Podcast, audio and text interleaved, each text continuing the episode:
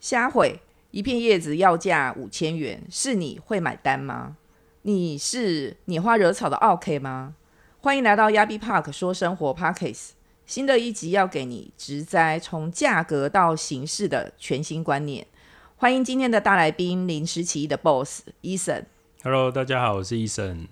那今天我们请到伊森跟我们谈谈说，为什么会有高单价的植物？有多高单价？多高单价？其实上这个是需求与供给的问题。对，嗯通常都是高单价，就是通常因为它就是很漂亮，很漂亮，然后繁殖慢，所以会造成就是以赚钱的角度，他们希望用竞标的方式，让这个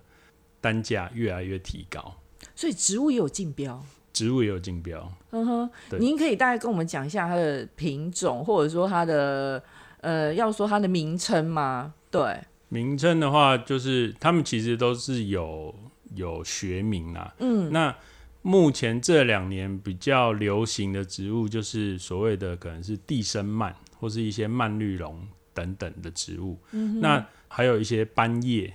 对，那他们为什么呃他们的价格会高的原因，是因为其实有的人看到斑叶就觉得啊，这个颜色好对比，为什么有黄色、绿色、白色等等？那其实斑叶是一种病态，它其实是植物的基因缺陷，所以它在照顾上，当然是它很美丽，但是它在因为它缺少缺少那个叶绿素，所以它其实在照顾的环境方面，它其实是更需要去去抓到它的习性。你太多光也不行，太少光也不行，湿度不够，它可能都因为这是基因的问题，是，所以它可能都会反主，就是变成你可能环境不好，照顾不好，它就变成全绿色。哦，那就是买的时候是半夜，但是 照顾不好变成全对，它有点像。乐透的问题。比如说你的它的基因会跑，你嗯的环境不对，你可能说啊这叶我买五千块耶，可是你照顾照顾你不不懂，嗯那你就你就照顾不正确，或是你没有抓到它的习性，那它可能就会反主。那反主以后，但是其实上它的基因还在，你要怎么样子去让基因跑掉部分，就是要切除掉，你这样新长出来的可能才有，就你像在生小孩一样啊，嗯，对，它才会有这个基因。就是你今天可能生到一个，对，就是生到一个很奇，怪的。所以他们有时候就是嗯很像在挑选品种啊，很像在选妃的观念啊，就是说，嗯。哎、当可能他们这种植物都还是会开花，他们可以授粉嘛，开花结果，嗯。那他们当然有好的基因就挑选起来当一个园艺品种，然后就是繁殖下一代，下一代的基因就是会比较好。那那嗯不好的基因，有的人就会直接淘汰。哦，所以您刚刚有提到说，像斑叶这个植物，说是五千块吗？现在其实它会跟有没有量，或是说可能它这个有没有主培苗等等的商业行为出来，然后会决定它的量。当这个可能它在全世界都很稀有的情况下，可能这一个植物它的特性也很漂亮，就是它的呃植物的特征够明显，植物够大。当他们在竞标的时候，可能就可以标到三四十万，哇，对，甚至还有可能更高价的啦。嗯哼哼您刚刚讲到斑叶，那还有类似更高价的植物学名吗？可以大概跟我们介绍一下。我因为我没有特别去记，但是其实那嗯个 Google 一查就有了，就是基本上现在就是蔓绿绒跟地生蔓，还有哦可能从这这两年开始龟背玉的盛行，嗯，对，然后衍生出来的很多斑叶的品种等等，就会造成大家疯狂的，还有一些网红啦的拍照，然后就会大家哇这个植物好漂亮，然后到了进而大家疯狂的追求，所以才会变成说，诶、当这个业者有这个植物的时候，他现在不是说哦，我这个一盆卖多少钱，它反而是我们这个是一盆多少钱起标，那、那大家喜欢的就会用来竞标的方式。是哦，原来是植物也有竞标。对，那想请教一下，你们会推荐客人买高单价的植物吗？高单价值，我是觉得一切的是以需求性来讲，就是说，当这个植物你觉得很漂亮，它真的很大，那可能 maybe 它可能是两三万块、一两万块，但是你真的很喜欢，你也有那个预算，那我就觉得你可以购入。但是如果当你的预算不够的话，那你的就是你可以在等待，因为台湾我觉得台湾的这个农业技术、繁殖技术是蛮好的，你、你就是先买先享受，那晚买的就是享折扣，你晚买的人，你可能半年、一年后，他这种就会当可能繁殖技术亮出来以后，它的就会反映在价格。可能你一年前你要买一盆两万，可能两年后或者一年后你可能就剩一盆五千。对我是觉得可以看你自己的预算而去决定。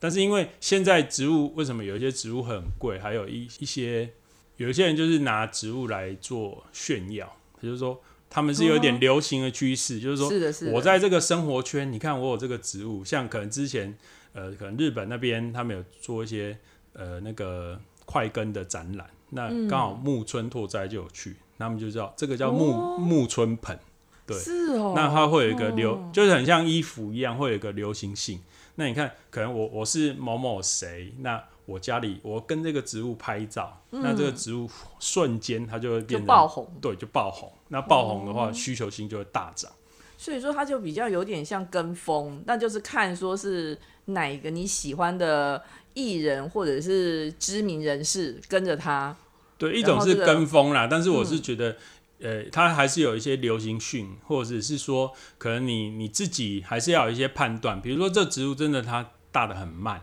而且嗯它种植需要一段时间，那它当然有到那个程度，那价格你是可以接受，我觉得你就可以入手。嗯那如果你你没办法，你可能预算不够，那可能还是有人会试出一些小苗，那你就是嗯透过时间来换取金钱。那如果你你的时间是你没办法等的，那你就用金钱来换取时间。所以说您刚刚讲的那几种比较高单价的植物，所以它们的叶面跟它的整个的面积体积是大的喽。对它们通常都是呃，可能都基本上都有三十公分以上到五十公分，然后它们的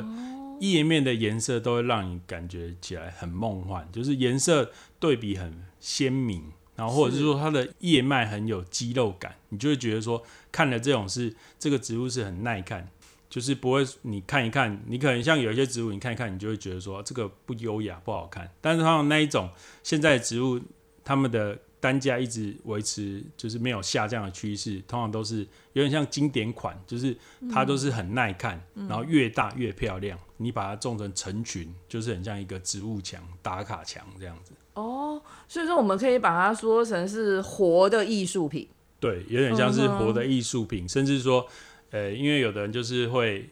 有点像展示啦，展示嗯空间。你一个拍照，大家觉得哇，你这个是植物达人，你这个是分享在网络上，你可能就是分享个一两张照片，你你可能趁机就在这个网络变网络红人。哦，所以说这就是因为它很难照顾，然后又因为它的体积比较大，其实又因为它是活的，然后又因为说可能我们因为我们照顾的方式不同，它呈现出来的样貌是更就与众不同，等于说我家的这一盆是跟别人家是完全不一样、独一无二的，对，有时候会这样子。所以就会让高单价这种高单价也会让一些企业人士趋之若鹜。会有一些可能商务人士啊，或者一些，比如说就很像他们在打高尔夫球，只是说换一个方式。哎、你看我家今天有照顾我什么球根，我有什么哦龙舌兰，是，那我有什么观叶植物，我有什么地生蔓，嗯对，那可能这个就是会引起，就是他们在就是聊天上面可以增加他们话题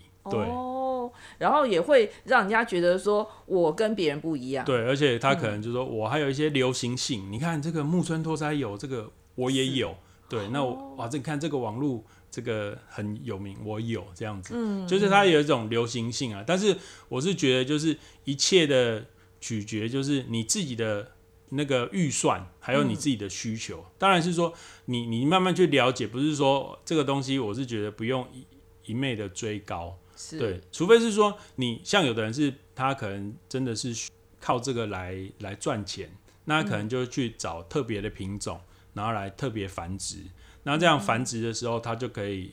当做一个收入。但是如果我是觉得一个园艺的爱好者的角度，我会觉得说，诶，它这个植物你要去了解它的生长，它不一定是说很难照顾，但是它的生长可能是有季节性，然后它可能是相对比较慢，它可能是一个月甚至两个月才长一片叶子。嗯，那越长它就是跟人一样，小时候就特征不明显，但长大以后哇，这个特征怎么女大十八变就变得很明显，那就觉得哇，这个很好看。嗯，对，然后可能有一些西瓜纹路啊，或者有一些肌肉纹路，那你就觉得哦，真的是原你光拍照，可能你的大家的目光就会被那个吸引走。那我是觉得，如果他可以再进入你的生活，然后你都可以照顾好，我觉得是蛮推荐的。其实这也是另类的成就感。另类的成就感，因为可能可能疫情，可能有人在工作方面可能不是那么顺心等等。那我觉得不一定要到那么高单价，你可能把一个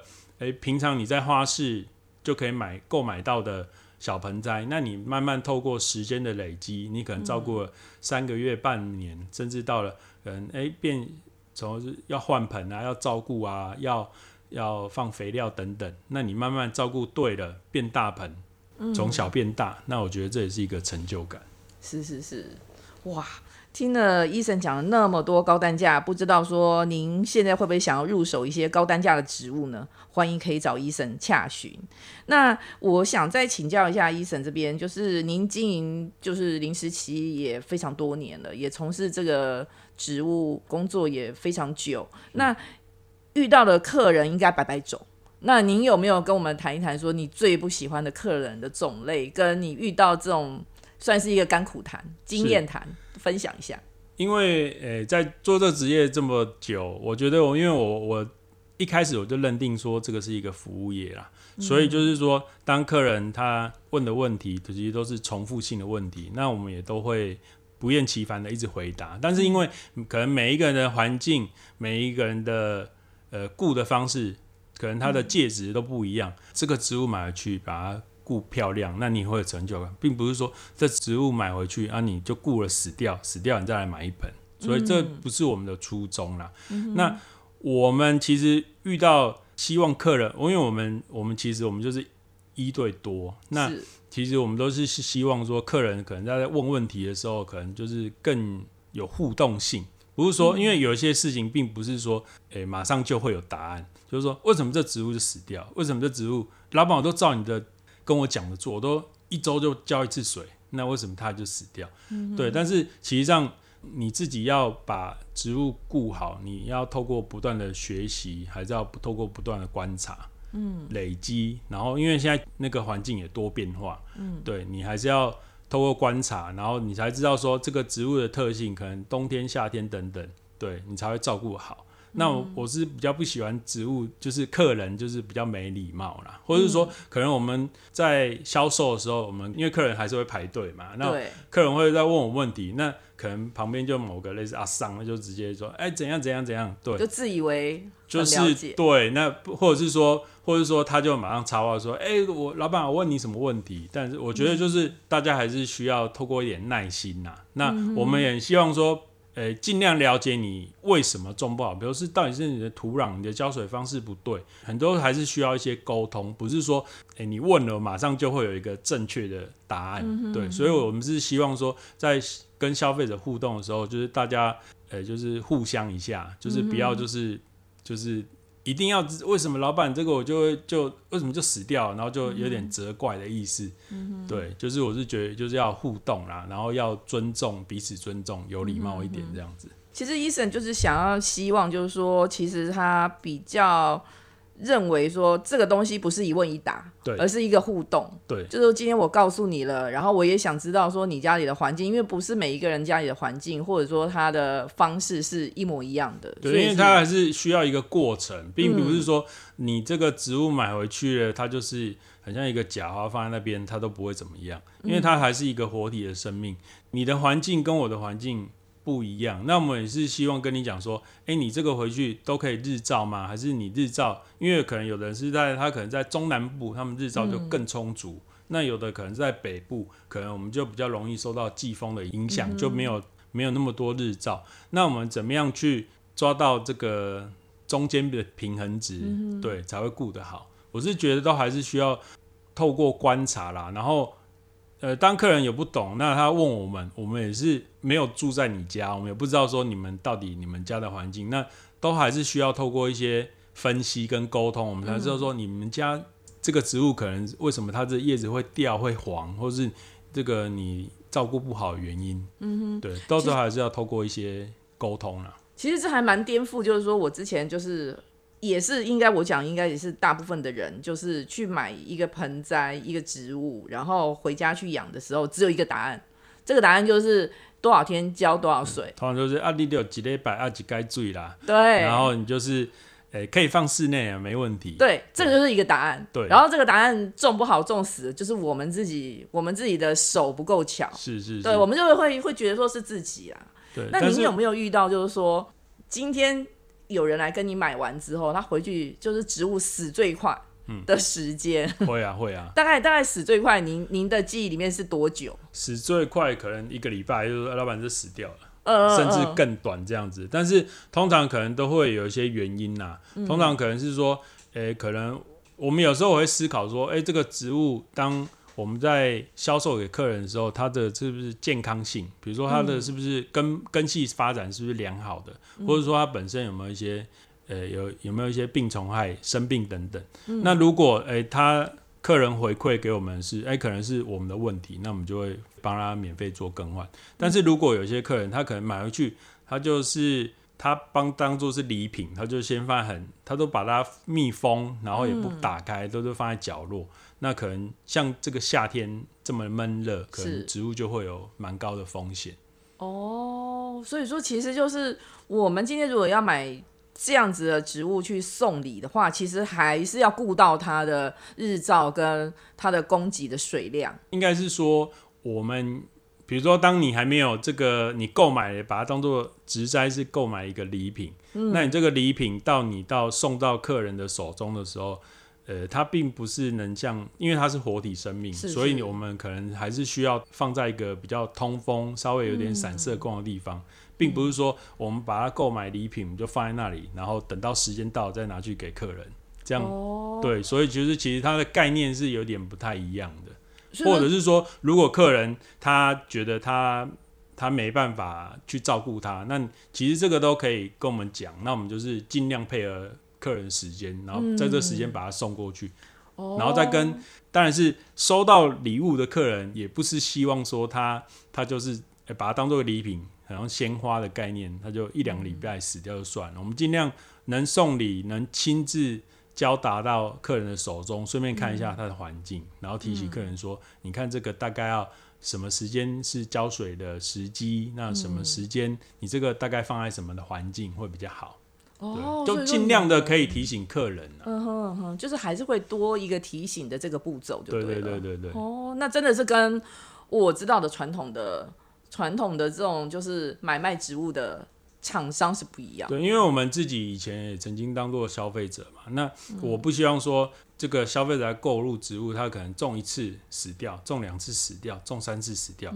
那对于这个我们台湾的市场本来就是不大，那我就是觉得说这种还是要互动，你要跟消费者讲说这个是什么原因才会造成死亡，一定会有原因，不是说都是都没有蛛丝马迹可以可以寻找。一定是有什么问题，那你要克服这些问题以后，你种植会越来越好，你才会愿意去分享，还是愿意继续购入。当你都你种一次、两次、三次死掉，你就完全对植物就没有兴趣了。嗯哼，对，我的观念、我的想法是这样子啊。所以就是还是先先让顾客跟你达成一个互动，嗯，他可能就是要先跟您讲一下，就是说他的环境啊，还有他的习惯，还有或者是他的作息，然后您才能够帮他就是考虑到一些植物的一些细节，然后分享给他。对，就是当可能呃他没有照顾过经验，或者说他可能有买有照顾过少许的经验，但是我觉得这个在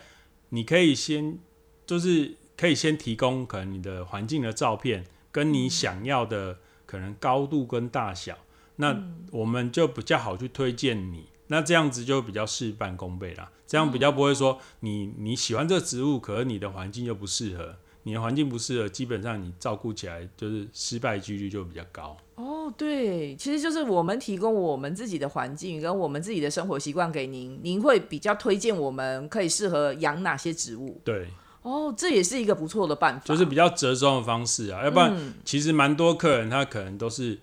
呃，可能就逛花市，或是说怎么样，他就是直接就购买了，购买了他并不是知道说自己家里的环境适合什么种类，可能他他就喜欢花，但他们家日照就不够，对，还是说他们家的日照很强烈，可是他就是不喜欢种树，那他就是买一些叶面植物蕨类，那可能都是晒伤，对，所以就是还是要可能它的环境不适合，我们怎么样子去营造一个透过设备可能增加一些隔网等等的，来帮助它可以营造那个适合的植物的环境。哦，这样子起来就比较方便了。对，因为像我以前逛一些就是园艺的，或者是花市，或者是花店，然后看到植物，像好比鸡蛋花，对，那个东西不是又高，然后又需要很多阳光。对可是，在当时我是不知道的，是因为我只觉得它很漂亮，我就很想买。可是老板并没有说很多，他可能就是说他可能是需要全日照，他没有跟我说他可能长成几公分，